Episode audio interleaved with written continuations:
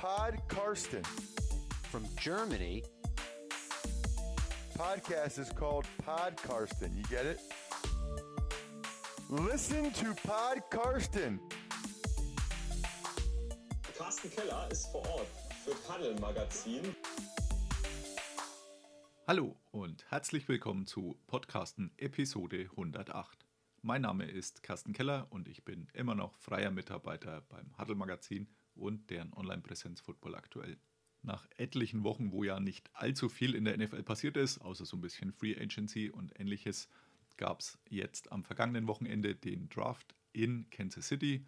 Ich durfte leider nicht vor Ort sein diesmal, lag an den anderen Jobs, die ich so nebenher noch habe und die tatsächlich Geld bringen, im Gegensatz zu diesem hier. Aber nichtsdestotrotz werde ich da noch ein paar Punkte zum Draft anbringen. Der ausführliche Artikel wird dann beim Huddle im nächsten Heft erscheinen.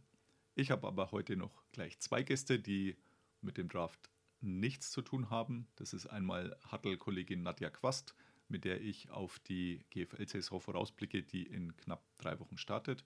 Und dann war ich vor jetzt mittlerweile auch schon zwei Wochen bei der ELF-Pressekonferenz der RAN-Redaktion in München, wurde da eingeladen, was sehr viel Spaß gemacht hat. Und da hat sich Christoph Ikedomisch ein paar Minuten Zeit genommen für so einen kurzen ja, Stimmungscheck. Und das hört ihr dann später. Das sind so fünf, sechs Minuten. Jetzt aber noch so ein paar Punkte zum Draft aus Kansas City. Es war ja gleichzeitig die erste Übertragung bei RTL bzw. bei Nitro, denn auf RTL auf dem großen Sender lief es noch nicht, aber bei Nitro lief die erste Runde und Tag 2 mit den Runden 2 und 3 konnte man dann auch produziert bei Join anschauen. Da gab es auch erneut die Experten in den USA, also Markus Kuhn, Sebastian Vollmer und Jan Stecker auf ihrer eigenen Plattform in der Nähe der Bühne und die Studiogeschichte mit Alexander von Kutschkowski alias Kutsche, das hatten wir in der letzten Folge besprochen, mit Mona Stevens, Max von Garnier und Valentin Rödiger im Studio in Köln. Insgesamt, ich würde so eine Schulnote 3 bis 3 minus vergeben. Abzüge gab es. Wahrscheinlich hatte man das vorher in Kauf genommen, schätze ich mal, dass zweimal während der Pick in den USA verkündet wurde, hierzulande noch die deutsche Werbung lief. Es gab insgesamt wenig Werbung, da war ich positiv überrascht, aber zumindest beim ersten Mal konnte man davon ausgehen, dass die Werbung zu lange sein wird, um den Pick zu verkünden, denn ich glaube, da waren noch so vier Minuten auf der Uhr vor dem Zug und dass das sehr, sehr eng werden würde, war klar. Deswegen glaube ich, das hatte man vorher schon so besprochen. Gut, da sind wir halt in der Werbung und dann verkünden wir es danach. Aber da war dann zum ersten Mal Social Media mäßig wirklich viel los, denn dieser Shitstorm, der war tatsächlich zu erwarten und ja, kann ich auch absolut nachvollziehen, denn auch aus meiner Sicht, man würde auch nicht beim Fußball plötzlich mal die Übertragung ausblenden, stattdessen Werbung bringen, wenn ein Elfmeter ansteht oder ähnliches. Also das war durchaus nachvollziehbar. Ich weiß nicht, ob es der Unerfahrenheit geschuldet ist oder an anderen äh, Geschichten lag, aber dass dieser Shitstorm kommt, das glaube ich, war so zu erwarten. Das äh, gab tatsächlich deutliche Abzüge bei mir. Ähnlich die deutsche Synchronisation, die man live über die Interviews gelegt hat, fand ich jetzt auch nicht so gut wie auch die meisten, die sich äh, zu Wort gemeldet hatten. Ich glaube, ich habe einen positiven Kommentar gelesen, der gesagt hat, schön, dass ihr das gleich übersetzt habt. Aber am skurrilsten war es dann einmal, als das Interview Deutsch komplett übersetzt war während des Interviews und man dann zurück ans Set ging und Markus Kuhn quasi das Ganze nochmal zusammengefasst hat, als ob es eben nicht übersetzt worden wäre. Ich vermute mal, er hatte auf dem Ohr nur den englischen Ton, hat es deswegen nochmal zusammengefasst. Aber die Tatsache allein, dass man vor Ort war, Interviews führen konnte, auch eben mit Bryce Young, der an Nummer 1 ging, sowie äh, einigen anderen Spielern, fand ich super, war für mich absolut Mehrwert, aber es hat es für mich wieder ein bisschen kaputt gemacht, dass man eben so in Deutsch äh, drüber gesprochen hat. Also Bishan Robinson, da kam eigentlich nur Ich danke Gott, Gott, Gott und auch für mehr ist nicht hängen geblieben. Das wäre im Original mit Sicherheit für mich zumindest und ich denke auch die meisten anderen deutlich anders besser gewesen.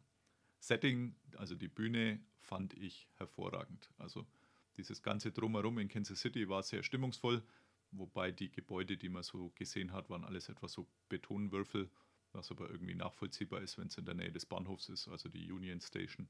wo dieser Park anscheinend daneben liegt. Das war jetzt nicht sehr, sehr attraktiv. Mal gucken, wie das nächstes Jahr in Detroit sein wird. Da bin ich dann hoffentlich auch wieder vor Ort. Also ich warte schon darauf, dass die Flugpläne aufgehen und dann werde ich buchen. Ich freue mich schon sehr, denn da kam bei mir doch durchaus Wehmut auf, nachdem ich äh, ja 2018 das erste Mal beim Draft sein durfte, damals in Dallas im Stadion.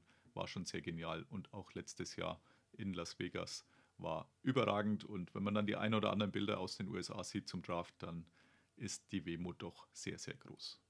Aber dann hoffentlich nächstes Jahr wieder. Jetzt kommen wir aber wieder zurück nach Deutschland und zwar zur GFL, denn die startet am 20. Mai an meinem Geburtstag in ihre neue Saison. Und darüber habe ich so ein bisschen vorausgeschaut mit Nadja Quast vom Huddle. Listen to Pod Karsten. Ja, ich habe jetzt, wie versprochen, Nadja Quast zu Gast. Hallo Nadja. Hallo. Wir waren zuletzt podcastmäßig und auch so, glaube ich, gemeinsam, na, wir waren noch in München zusammen, da haben wir dich auch gehört und etwas mehr, und das passt auch besser zum Thema heute, bei Folge 94, nämlich als wir beide beim German Bowl in Frankfurt waren, Anfang Oktober, wo wir auch beide akkreditiert waren. Gefühlt ist es noch gar nicht so lange her, aber jetzt steht die neue Saison bevor, also äh, doch schon wieder ein halbes Jahr. Gell? Ja, die Zeit fliegt oder rennt sozusagen. Ja. Ob der German Bowl auch in dieser Saison in Frankfurt stattfinden wird, wissen weder wir noch, glaube ich, sonst irgendwer im Moment.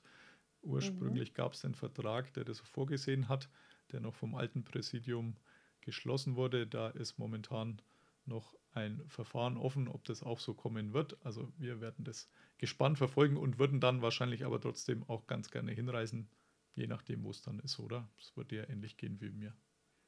Ja, auf alle Fälle. Also eigentlich ist der Termin ja auch immer fest eingetragen im sogenannten Football-Kalender. Ja, du hast da natürlich immer beste Connections, äh, bist da so in dem GFL-Leben noch viel mehr drin wie ich oder überhaupt viel mehr drin. Und äh, deswegen ergänzt sich das immer ganz gut, ja. Mhm. Ja, GFL ist jetzt unser Stichwort. Ähm, es gibt wie in den Vorjahren eine Nord-Süd-Einteilung. Es geht los am 20. Mai, also lustigerweise mein Geburtstag, das können wir dann ganz gut merken. Mhm. Da gab es jetzt noch bevor das Ganze wirklich ernst wurde, eine Personale, die wir beide auch gut mitverfolgt haben oder eine Angelegenheit, nämlich äh, die Cologne Crocodiles haben zurückgezogen aus der GFL. Die wären eigentlich in der Nordgruppe gewesen. Es gibt Nord und Süd jeweils acht Teams. Jetzt ist es so, dass es im Norden nur noch sieben sind. Dresden, Kiel, Berlin Adler, Potsdam, Berlin Rebels, Paderborn und Braunschweiger New York Lions. Also das sind die, die übrig sind. Es war im Gespräch, dass es zwei Nachrücker geben könnte, Hildesheim und Düsseldorf. Aber ich glaube, die haben beide abgewunken. Das hast du, glaube ich, ähnlich mitgekriegt, oder? Das ist richtig. Das ganze Thema wurde ja gerade auch in den letzten Tagen und Wochen schon sehr groß kommuniziert oder man konnte auch unheimlich viel ähm, dazu lesen, gerade um den Fall rund um die Crocodiles. Und man hat natürlich auch sofort präsentiert bekommen, welche möglichen GFL-2-Teams angefragt werden. Wobei da eigentlich klar ist, ähm, wenn man sich die Entwicklung so ein bisschen anschaut von den Teams, dass die meisten da so kurzfristig einfach nicht die Ressourcen dazu haben, wirklich hochzugehen in die GFL. Auch wenn man sich vielleicht vom Sportlichen bei dem einen oder anderen Team schon auch vorstellen könnte. Ne? Und davon abgesehen, auch wenn die beiden, ähm, einer von den beiden hochgegangen wäre, hätte das ja trotzdem auch noch Auswirkungen in der zweiten Liga gehabt und gegebenenfalls auch wieder runter in die Regionalliga. Also da hätten alle drei ähm, Ligen hätten irgendwo ein bisschen was schieben und wieder verändern müssen. Und von daher ist es vielleicht gar nicht so verkehrt, dass man dann innerhalb von wenigen Tagen doch noch eine Lösung gefunden hat, dass man die Saison halbwegs spielen kann. Die Lösung ist jetzt, dass man die Interconference Games, die's, die man eh schon geplant hatte, also zwischen Norden und Süden, dass man das ein bisschen umstrukturiert. Da mussten drei Vereine dann so ein bisschen noch äh, mehr Arbeit leisten, beziehungsweise sich sehr flexibel zeigen, was ihre Mhm. Spiele angeht. Das hat man aber wohl ganz gut geschafft, wurde kommuniziert. Und so konnte man jetzt den, den Spielplan dann letztendlich wieder ausgleichen. Jetzt, äh, wenn wir im Norden bleiben, also Hildesheim für die, äh, die das vielleicht die letzten Jahre auch nicht ganz so äh, verfolgt hatten, waren ja damals auch Anwärter auf die ELF, als das ursprünglich präsentiert wurde. Ähm, da gab es auch schon einen Franchise-Namen, da gab es einen Trainer mit Schuan Fatah, der jetzt in Berlin tätig ist, wieder in der GFL. Der wäre da vorgesehen gewesen, bis man dann sich letztendlich doch nicht einigen konnte und ja, Hildesheim dann plötzlich wieder von der ELF-Landkarte verschwand und ja auch zunächst zumindest von der GFL-Landkarte. Aber jetzt sind sie zumindest mal in Liga 2 angekommen und mal schauen. Wird vielleicht auch nicht das letzte Wort sein, nehme ich an, oder?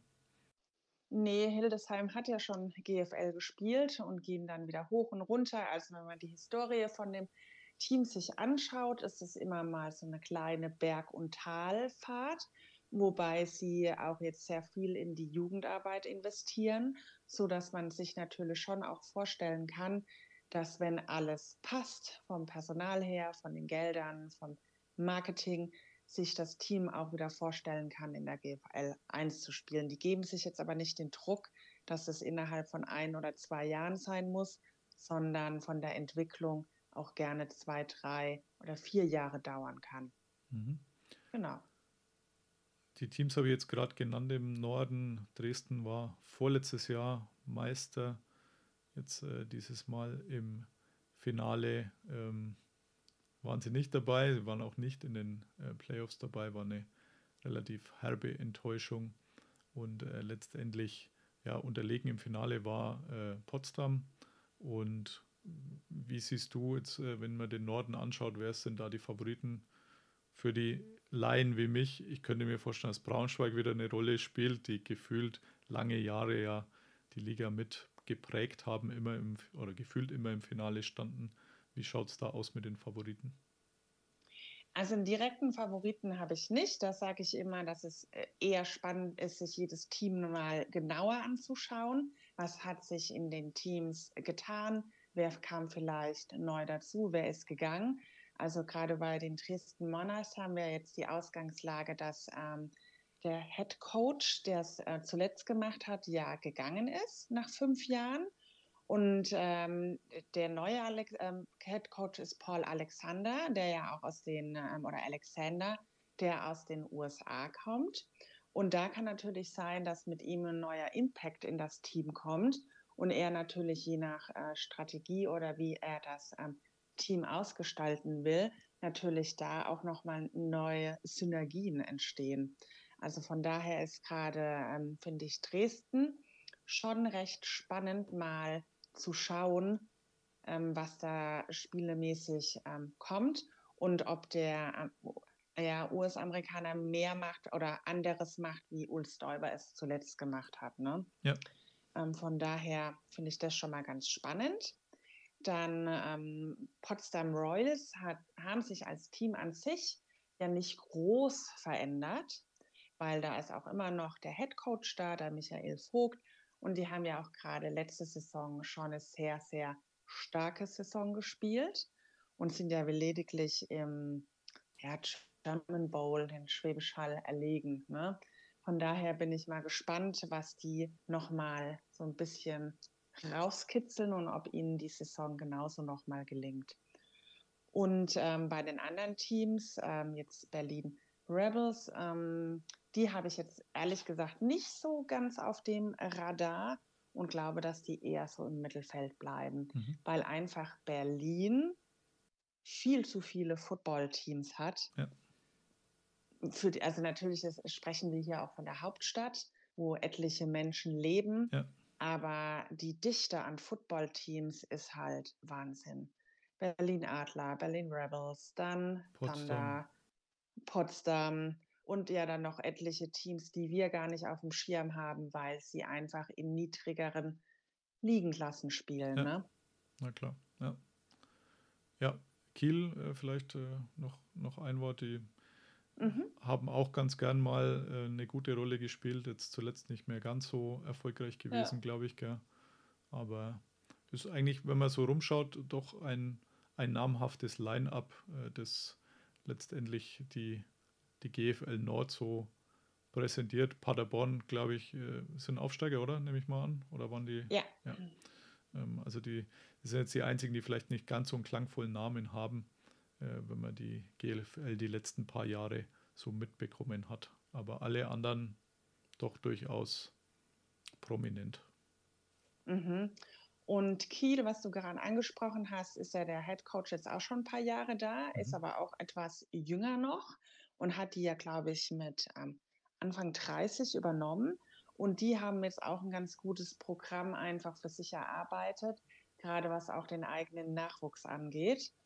Und da natürlich schauen, dass die sich die Spieler dann von der U19 auch nach oben ziehen, entwickeln und dass die dann auch bei ihnen bleiben. Ne? Ja. Genau.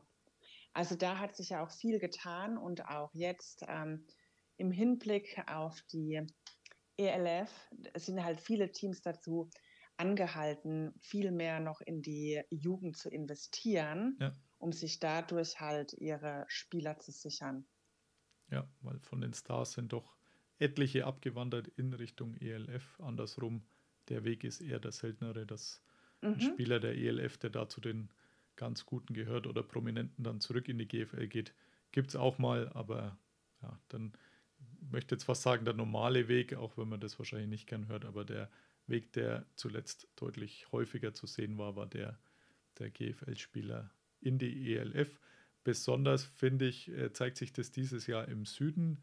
Da haben wir acht Teams in der GFL, also Ravensburg, die Allgäu Comets, Schwäbisch Hall mhm. als amtierender Meister, die Straubing Spiders, Munich Cowboys, Marburg Mercenaries, Ingolstadt und Saarland. Gerade bei Schwäbisch Hall nachvollziehbarerweise, also der Head Coach nach dem Gewinn des German Bowls, Jordan Neumann, zur Stuttgart Search gewechselt und wie man das wohl erwarten konnte, dann, als das bekannt wurde, eine ganze, ganze Reihe Spieler mitgenommen, mhm. beziehungsweise sind ihm gefolgt. Mitgenommen wird er sie nicht haben, aber sind ihm gefolgt. Auch ein paar sind noch woanders hingegangen, also nach München sind auch noch äh, der ein oder andere und auch sonst. Also, wie siehst du die Schwäbisch Hall Unicorns? Das wird ein sehr interessantes Jahr, oder? Nach dem Triumph jetzt der Komplettumbruch, der erzwungene. Ja, also sie haben ja in den letzten Jahren so gut wie alles gewonnen, was mhm. man gewinnen konnte. Und ich denke, dass sie sich auch jetzt wieder dran gewöhnen müssen, mal nicht alles zu gewinnen. Ja. Und aber gerade das ist vielleicht äh, auch mal das Spannende daran, dass man jetzt auch mal im Süden wieder andere äh, Spiele sieht oder andere Aufeinandertreffen und nicht immer alles irgendwann auch ähm, vorhersehbar war. Ich kenne zum Beispiel auch viele, die dann einfach gesagt haben, Schwäbisch Hall ist ein ganz tolles Team.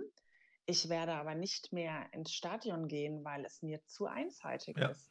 Sie gewinnen ja alles. Ja, also kann ich das auch zu Hause im Stream angucken.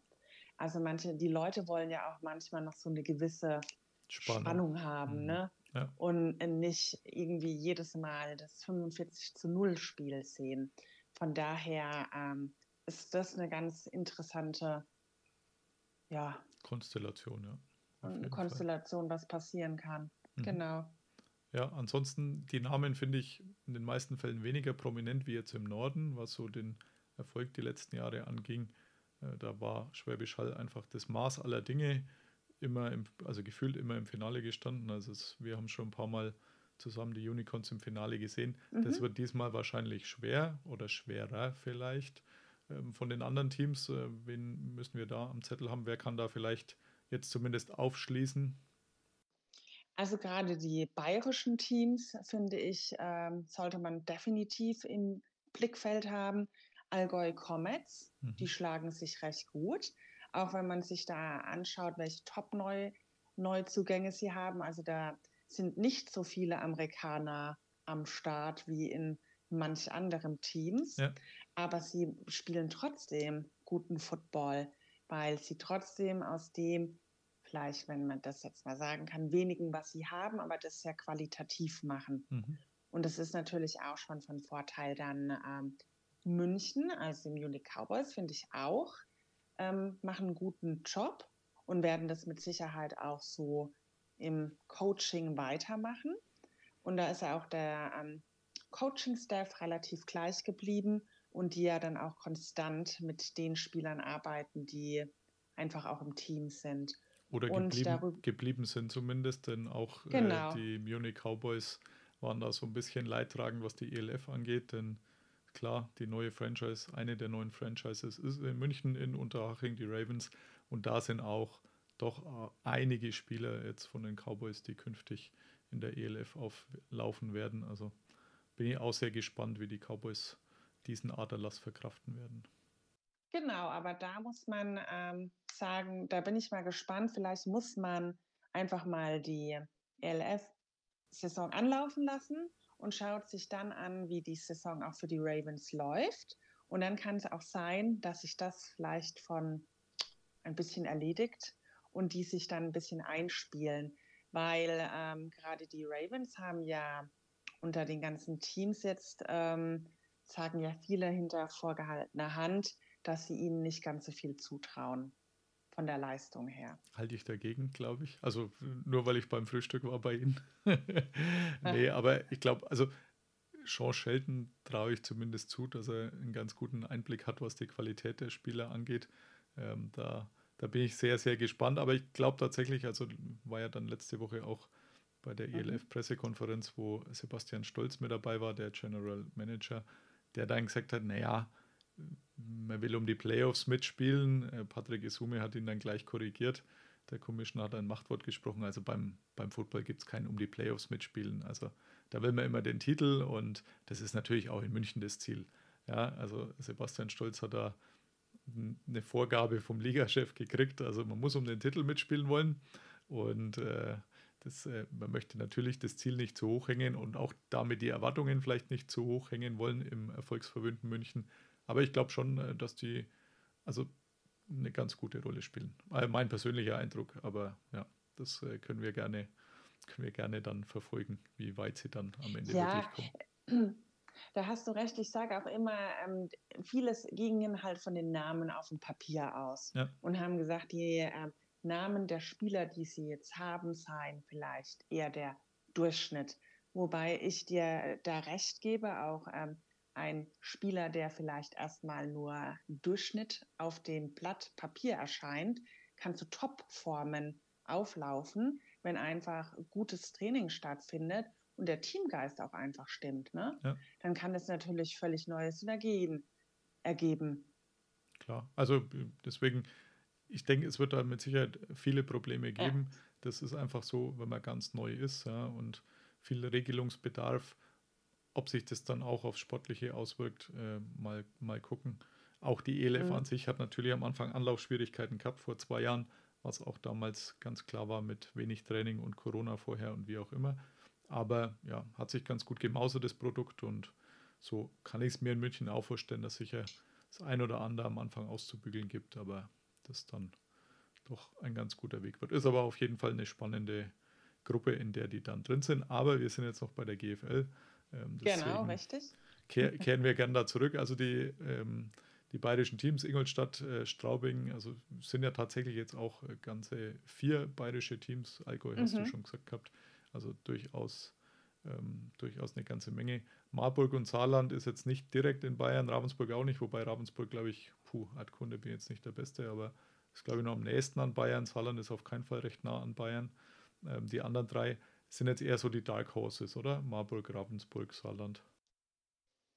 Ja, man, man weiß nicht wirklich, was, ähm, was einen erwarten kann. Also zum Beispiel gerade bei den Saarland Hurricanes ist ja der Head Coach gegangen. Dann war jetzt einige Wochen auch überhaupt gar nicht bekannt, äh, wen bekommen sie denn als neuen Head Coach. Das müsste man zwischenzeitlich auch nochmal gecheckt werden, ähm, ob sich da jetzt äh, tatsächlich was verändert hat oder ob sich der Offense Coordinator das gerade mit seinem Offense Assistant immer noch teilt. Mhm. Also da war einfach von der Recherche äh, das nicht immer alles so klar gewesen, also ja. mit Stand bis vor drei Wochen. Und ähm, ja, dasselbe ist dann eigentlich auch bei den Marburg Mercenaries, kann man es auch nicht wirklich sagen. Wobei da muss man sagen, dass der neue Head Coach natürlich schon letztes Jahr mit dem Start, wo er beim Team angefangen hat, dass ähm, sie eigentlich auch noch mal sehr gut motivieren konnte, sodass sie zumindest dann gegen Ende hin fast alle Spiele gewonnen haben. Mhm. Wenn er jetzt natürlich über die Offseason da noch weiter und kontinuierlich mit allen gearbeitet hat, kann natürlich auch sein, dass die jetzt wesentlich stärker wieder in die Saison starten. Mhm. Okay, dann wollen wir jetzt ganz weit vorausschauen. Wo der German Bowl stattfindet, wissen wir noch nicht, aber was, was tippst du, wer dann irgendwo auflaufen wird, welche beiden Teams am Ende im Finale Also sind? weißt du, wir, können, wir könnten jetzt erstmal den Ort vielleicht ja. raten oder wo wir es vielleicht auch gerne hätten. Also Frankfurt fand ich schon mal eigentlich ganz nett was daran liegt, dass ich dann nicht ganz so weit fahren muss. Aber ich fand das Stadion eigentlich ja. auch sehr, ja, hat mir einfach gut gefallen. Wobei ich auch mal ganz offen wäre, das mal in einer völlig neuen Stadt auszuspielen, wo wir vielleicht noch gar nicht waren. Vielleicht in München oder gegebenenfalls ähm, wäre ja vielleicht auch mal Hamburg oder etwas so in Köln, könnte ich mir auch vorstellen. Wobei man da natürlich gucken musste, wo. Ne? Ja was eine geeignete Spielfläche oder Spielstätte wäre. Da bin ich tatsächlich gespannt, denn ja, das Frankfurter Stadion ist natürlich überragend, also ich mag das sehr, sehr gern. Auch für mhm. mich gut erreichbar von der Entfernung her, aber das letzte Mal geschätzt keine 10.000, also ich weiß auch gar nicht, ob die Zuschauerzahl veröffentlicht wurde. Also es waren auf jeden Fall noch genügend Resttickets vorhanden, um es mal sehr positiv auszudrücken. Und da leider für den zumindest letztjährigen German Bowl wohl etwas überdimensioniert. Das Stadion, so schön es auch ist, aber schön wäre natürlich, A, wenn natürlich wieder mehr kommen, also sprich, wenn man halt deutlich mehr Zuschauer wieder hat, also zumindest mal irgendwo Richtung 15.000, 20.000 vielleicht und ja, dann ein Stadion hat, wo es dann auch relativ voll ausschaut, wenn man diese Menge an Zuschauern da drin hat. Keine Ahnung, das andere Frankfurter Stadion, wo die ähm, Galaxy, glaube ich, sonst spielt, vom FSV Frankfurt, glaube ich, Fußballverein. Es hat ja deutlich weniger Plätze. Vielleicht wäre sowas in der Größenordnung, also jetzt vielleicht nicht genau das, aber sowas in der Größenordnung dann geeigneter. Mal gucken. Also da bin ich offen, äh, würde auch in der Gegend umeinander reisen äh, für den German Bowl, wenn es denn mhm. passt. Mhm. Aber ja, vielleicht wäre eine Nummer kleiner, was das Stadion angeht, dann in dem Fall auch ein bisschen heimeliger und würde dann mehr Atmosphäre bringen, wie es natürlich in so einem ja. großen Stadion ist mit, ich glaube, 60.000 oder was so reinpasst in Frankfurt und dann letztendlich aber nur zum Sechstel vielleicht voll ist oder zum Fünftel. Deswegen. Ja. Und, und du hast recht, letztes Jahr waren es deutlich unter 10.000 Zuschauer gewesen. Und German Bowl ging in der Vergangenheit schon besser. Ja. Also da waren definitiv auch schon Zahlen dabei mit zwischen 12.000 und 14.000 äh, Zuschauern. Oder man müsste nochmal äh, nachrecherchieren, dass in Berlin je nach Team wirklich sogar noch mehr ja, ja. da waren. Also ich, ich habe irgendwann auch mal einen Artikel dazu geschrieben. Ich meine, dass ja. man irgendwo bei 25 bis 30 schon war, zu Zeiten, als äh, die, das Jahrtausend noch 19 vorne dran hatte und ähm, der Friedrich Ludwig Jahn Park, glaube ich, wo wir, also du, mhm zumindest das erste Mal als Huddle-Mitarbeiterin warst ja. und auch mein erster German Boy, glaube ich. Nee, bei mir war es der zweite dann. Ähm, ja, das ist eher überschaubar, das Stadion, aber das war von der Größenordnung, hat es natürlich ein bisschen mehr hergemacht, wenn es dann relativ gut gefüllt ist. Ja. Genau. Und dann gibt es halt immer noch Teams, die ja auch, ähm, so wie äh, Schwäbisch Hall, äh, sehr viele Zuschauer einfach auch mitbringen. New York Alliance zum Beispiel die haben ja eigentlich auch immer ähm, recht viel Fanpublikum oder ja. Ja, Schwäbisch Hall auch. Die sind ja jahrelang mit dem Zug mhm, gefahren. Genau. Die letzten ja. beiden Male, glaube ich, gab es keinen Zug, sondern gab es ein paar Busse, wo natürlich dann schon weniger Leute reingehen wie in einem Sonderzug mit 600, 800, wie viel auch immer Fans. Mhm. Also war dann auch da schon zu merken, vielleicht auch so ein bisschen diese Erfolgsverwöhntheit, weil man jetzt schon bei etlichen Endspielen war, das nicht mehr genau. ganz so gezogen hat. Aber ja. Wie wir es ja gesagt haben, dieses Jahr anders. Also ja, wer wird letztendlich dann im Finale stehen? Oh, das wollen wir mal raten. Dann ähm, würde ich doch mal einfach sagen, ich sage nochmal die Potsdam Royals, ja. ne, weil, weil alle guten Dinge sind zwei, eigentlich ja drei, aber ich denke, sie schaffen es jetzt auch mal das zweite Mal.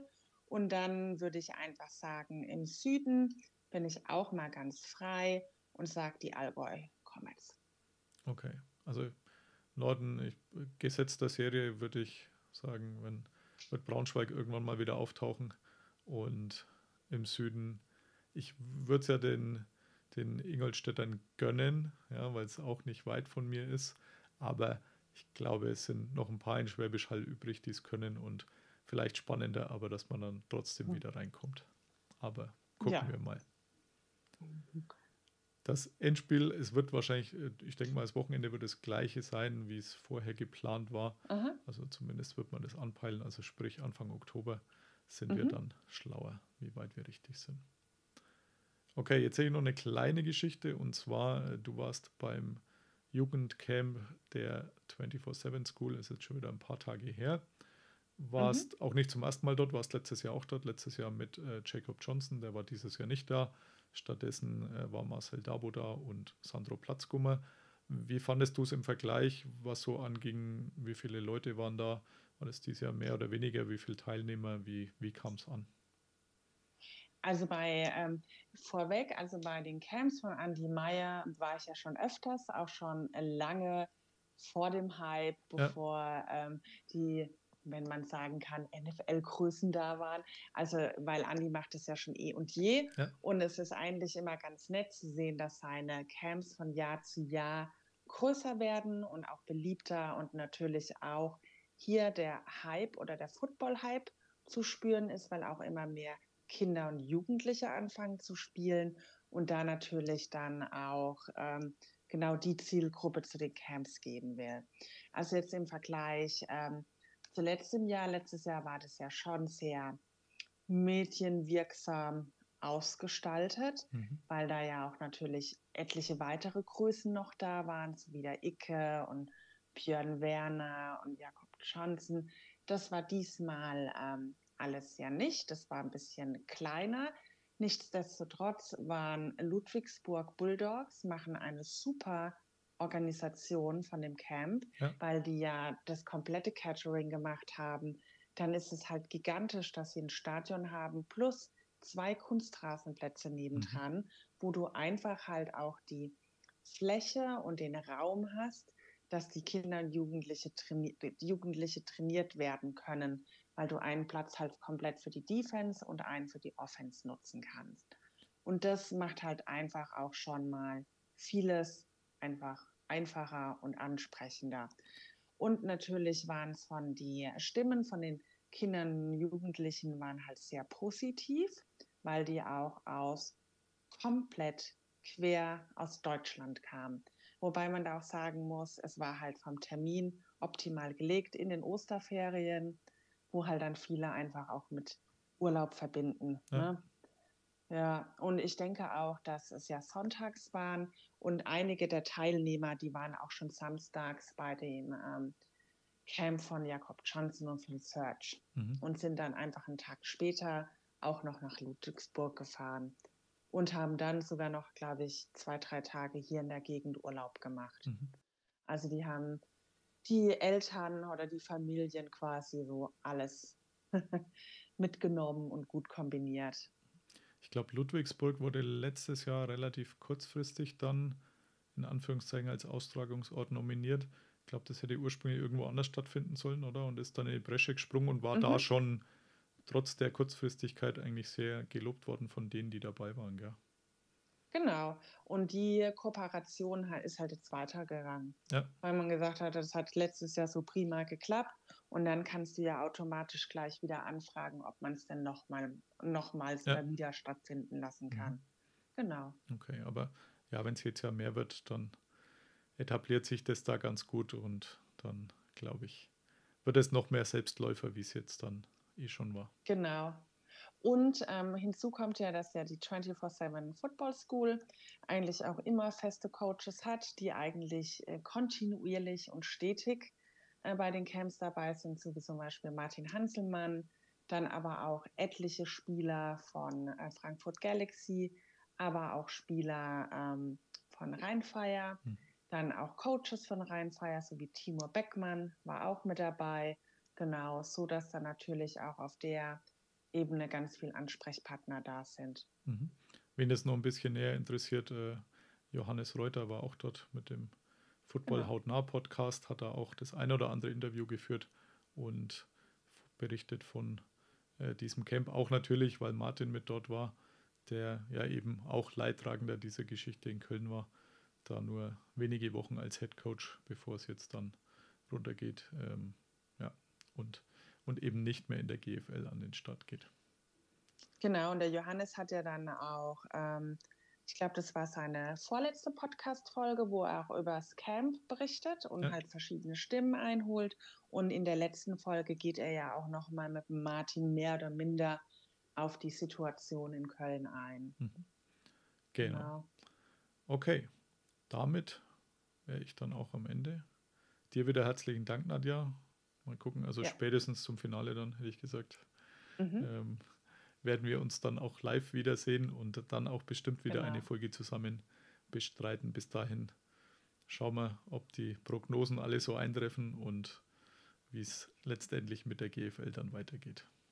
Genau, und wir können ja vielleicht zwischenrein auch nochmal, ähm, wenn es Richtung Playoffs geht, schon mal so eine Zwischenbilanz aufnehmen ja. und dann vielleicht auch nochmal äh, vom German Bowl direkt berichten. So machen wir genau. das. Hervorragender Plan. Ja, weil heute war es ja eher so ein bisschen freier. Da haben wir die eine Liga und die andere betrachtet. Ja. und ähm, ich denke, das ist aber auch okay, weil ja das gerade das Spannende ist, dass man ähm, voller Vor Vorfreude schauen kann, was passiert überall und hat dann einfach ein gutes und breites Bild. Genau. Und live vor Ort kann sich dann jeder jetzt demnächst selbst anschauen. Wie gesagt, am 20. Mai genau. startet die Saison mit den ersten Spielen. Okay. Genau. Dann dir ja. herzlichen Dank, Nadja, und ja, bis Danke demnächst. Auch. Bis demnächst. Tschüss. Ciao. Pod Karsten. Schönen Dank auch nochmal von dieser Stelle an Nadja. Ich bin sehr, sehr gespannt, wie diese Saison verläuft und es ist ja doch sowas wie eine Umbruchssaison und das liegt sicherlich nicht nur am neuen Präsidium. Deswegen mal gucken, wie das dort alles weitergeht.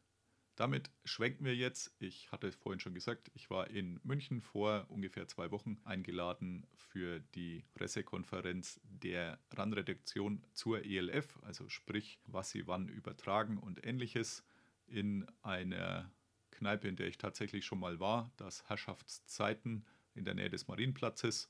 Hatte kurz überlegt, äh, das war im November die Base in Anführungszeichen der New England Patriots in München zum Spiel, also die von der NFL vorgegebene, angemietete, keine Ahnung, wie das auch wirklich heißt, Fankneipe der Patriots.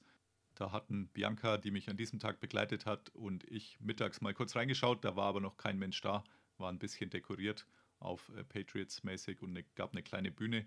Wir waren dann nebendran essen im Hans im Glück und haben da eben nur einen Sprung reingeschaut, ohne dass es was zu sehen gab. Ganz anders als bei den Seahawks später damals an diesem Nachmittag. Aber die Kneipe hatte sich die RAN-Redaktion jetzt dann ausgesucht für die Verkündung ihrer News. Die hatte ich ja auch schon ausführlich in einem Artikel beschrieben, was wann wie übertragen wird. Den verlinke ich euch gern auch nochmal in den Show Notes, wer es da nicht mitgekriegt hatte. Es war mehr oder weniger jeder da, der zuletzt auch für die RAN-Redaktion gearbeitet hat. Also auch Jan Stecker zum Beispiel, der eben schon für den Draft erwähnt wurde und jetzt ja in der RTL-Sendergruppe unter Vertrag ist. Und ich hatte als Ziel, ein paar Minuten bei Christoph Domisch rauszuleiern, denn ich wollte noch mal so ein bisschen einfangen, wie das mit diesem Verlust der Senderechte damals im Herbst 22 bei ihm angekommen ist und noch das ein oder andere um die letzten ja, acht Jahre, wie ich mich dann berichtigen lassen musste, NFL Bayern. Aber hört selbst. Pod Karsten. Wie habt ihr oder speziell du den, den Verlust der Senderechte aufgenommen? Wir hatten uns ein paar Tage vorher noch getroffen äh, in mhm. Hamburg bei mhm. Saisoneröffnungspressekonferenz. Äh, da war, glaube ich, noch nichts festgestanden. Also es hat keiner den Eindruck vermittelt, als ja. ob die Senderechte vier Tage später äh, den Besitzer wechseln. Ja. Aber ähm, Vielleicht, wenn es nur mal ganz kurz, ich will nicht in alten Wunden bohren, aber wenn es so ganz kurz, wenn nach sieben Jahren, äh, oder sieben, 15, ja, ungefähr. 18 übrigens, ja, genau. Ja, ja, acht, ja. ja. Ähm, wie, wie tief hat dich das getroffen? Ja, life-changing. würde ich sagen. Ähm, zwischendrin war noch eine ähm, letzte Moderation im Super Bowl, äh, unter anderem auch. Ähm, und also für mich war das schon mein Leben in den letzten acht Jahren. Ich würde sagen, gerade die ersten vier Jahre waren noch mal so viel intensiver, weil ich teilweise nicht mal meinen Urlaub genommen habe als Angestellter bei ProSieben, sondern einfach wirklich jeden Tag daran gearbeitet habe und jeden Tag darüber nachgedacht habe und auch also mein Privatleben hat sich nur um die NFL gedreht. Das habe ich zum Glück einfach aus mentaler, gesundheitlicher Sicht sozusagen ein bisschen entschlacken können. Aber das verändert natürlich alles für mich und ähm, deshalb also getroffen, das gehört äh, ein Stück weit dazu beim Sport, äh, wie ich gelernt habe. Ran hat das selber schon ein paar Mal erlebt, auch beim Thema Fußball-Bundesliga, dass man mal äh, die Rechte verliert. Ähm, dementsprechend kann man schon fast sagen, zum Glück haben wir andere Football-Sachen, die wir zeigen mit European League of Football, mit College, dass wir weitermachen können. Beim Thema Bundesliga war es dann irgendwann mal so, ähm, dass RAN nicht mehr existiert hat. Deshalb äh, bin ich da froh, dass zumindest sozusagen meine eigene Arbeit erstmal damit sicher ist. Aber das tut schon sehr weh. Andererseits ist es aber vollkommen verrückt, weil als wir das erste Interview geführt haben und beide, beide Football-Interessierte waren, das sind wir jetzt immer noch, aber damals so Football-Interessierte, die von außen drauf geguckt haben. Ich habe noch ein bisschen mit drin gesteckt, aber man konnte ja nicht erahnen, was daraus mal wird. Da kann man auch nur sagen, okay, ähm, zum Glück hat es nicht nur mir Spaß gemacht, das zu machen, acht Jahre lang, sondern auch den Leuten, die die geguckt haben. Ja, Spaß gemacht, äh, ist auch ein äh, gutes Stichwort. Du hast ja nebenher auch schon andere Sachen bei anderen Formaten mal vorbeischauen dürfen. Äh, WM weiß ich jetzt spontan, nachdem das noch sehr präsent ist. Was hat denn da bisher am meisten Spaß gemacht? Also wenn du da irgendwo anders unterwegs warst und nicht jetzt beim Football? äh, also es hat mir unfassbar viele Dinge ermöglicht. Ich hätte niemals gedacht, dass ich mal bei einer VOG WM am Start stehen kann. So, das ist aus meiner beruflichen Sicht einfach ein mega Aufstieg. Also das ist auch mega unerwartet, dass jemand, der so ein bisschen nicht Hochdeutsch spricht und äh, sag mal, ist, schon besser äh, ist besser geworden, kann ich, wenn ich möchte. Ähm, aber das ist schon mal, also das zeigt mir schon mal, dass ich irgendwie was richtig gemacht habe. Ähm, ich glaube, so ganz persönlich, was mir am meisten Spaß gemacht hat, an was ich wirklich am häufigsten denken muss, ist, dass ich mal für einen Dreh bei der DTM, für eine Cross-Promo in der DTM, durfte ich mal in einem Formel 1 Zweisitzer sitzen. Den ähm, der Sohn von Ralf Schumacher, ah, jetzt hänge ich mit dem Namen, den fügen wir hier ein, aber der Sohn von. Nicht Mick Schumacher. Nicht Mick, sondern genau, ja, ja, ja. ja. Den weiß ich da nicht. Ah, der Sohn von Ralf, schreibe ich dir als äh, WhatsApp, der Sohn von Ralf Schumacher. Ähm, also das hätte, hätte ich mir nicht erträumen lassen. So, und der, für mich ist natürlich Football, abends so doof das klingt, aber das ist mehr Träume hatte ich nicht. Also die Träume habe ich schon nicht gewagt zu träumen, mal beim Football-Endspiel sein zu können und da was zu reden, zu ja. interviewen, darüber zu berichten. Aber für mich war als kleiner Junge in der Familie der Sonntag Michael Schumacher Zeit. Und da fing das dann irgendwann an, dieser Mercedes Zweisitzer, der war ein Riesending irgendwie, da wurde dann sau viel drum berichtet. So Anfang der 2000er, der durfte da mal mitfahren. Ja. So, und dann hätte man halt gesagt, ja, also kann man so halt mal machen. Und dann hat man irgendwie gehört, ja, kostet 10.000 Euro oder so. Und man dachte so, ja, okay, dann halt nicht. Ja. So, so was konnte ich machen. Ähm, und aus Fernsehsicht, ey, also ich habe ich hab beim Tennis was machen dürfen, ich habe überall was machen dürfen. Und auch diese Showformate, machen mir, machen mir Spaß. Ja. Und läuft ja quasi auch außerhalb deiner normalen Tätigkeit, hast du mal gesagt. Genau. Also ist jetzt auch äh, nicht so, dass du das jetzt ganz umsonst machen musst, deswegen ist das auch nicht. Das ist immer ein guter Mehrwert, dass ich selbst, wenn ich bei Joko und Klaas äh, mit Patrick Isume zusammen gegen Joko ja. und Klaas gespielt habe, da das ein zusätzlicher Job ist, dass ja. ich dafür sogar noch zusätzliches Geld bekomme, das ist sowieso der größte Segen überhaupt. Sehr gut, sehr gut. Ja, äh, du wirst aber dann zumindest dem äh, NFL-Football noch äh, so ein bisschen verfolgend, denke ich, auch treu bleiben. Auf jeden Fall. Also die, diese, diese Liebe wird natürlich nie versiegen. Aber ich bin ehrlich, ähm, ich bin mir auch nicht sicher, ob ich es mir gerade am Anfang immer angucken würde, auch weil der Herzschmerz schon ein bisschen dabei ist und mein Kopf sagt mir, damit ich ein gesundes Verhältnis dazu wieder hinbekomme. Und ein gesundes Verhältnis soll ja nicht sein, ich will mir das angucken und denken, so ein Mist. Genau, ja, das habe ich jetzt acht Jahre lang gemacht. Ähm, deshalb vielleicht am Anfang auch mal sonntags ein bisschen spazieren gehen oder vielleicht auch mal wieder, ehrlich gesagt, ein bisschen mehr Freizeit zu Hause erleben, äh, gerade in den Wintermonaten. November, Dezember, an Weihnachten mal wieder regelmäßig zu Hause sein, das werde ich schon sehr genießen. Und ansonsten ist ja tatsächlich für mich dann ab Anfang Juni jetzt die European League of Football äh, immer sonntags am Start. Und da machen wir halt irgendwie zwei Spiele um eins und um vier. Und deshalb ist der Sonntag eh, ehrlich gesagt, von Juni bis September, ein normaler Arbeitsmonat, eigentlich alles ein bisschen nach vorne geschoben, was sonst im September angefangen hat. Listen to Pod Karsten. Ja, danke auch nochmal an Christoph alias Icke von dieser Stelle. David Schumacher heißt der Sohn von Ralf Schumacher, konnten wir jetzt ermitteln zwischenzeitlich. Sagt mir tatsächlich nichts, aber ich bin jetzt auch absolut kein Motorsport-Fan. Das Ganze war jetzt nur ein Auszug aus dem Interview, das wir geführt haben oder der Unterhaltung. Also einiges wird sicher nicht in den Artikel schaffen, aber das andere könnt ihr dann im nächsten Huddle lesen. Die Ausgabe wird jetzt dann im Mai erscheinen und in der gut sortierten Bahnhofsbuchhandlung oder idealerweise habt ihr sowieso ein Abo oder schließt eins ab. Damit herzlichen Dank nochmal an Nadja, an Christoph und an euch, dass ihr so lange dabei geblieben seid. Herzlichen Dank, bis zum nächsten Mal und damit bye bye. Listen to Pod Karsten.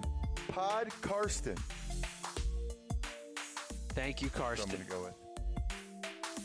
Carsten Keller ist vor Ort für Paddel Magazin. Karsten, you're a great dude. Danke und alles gut.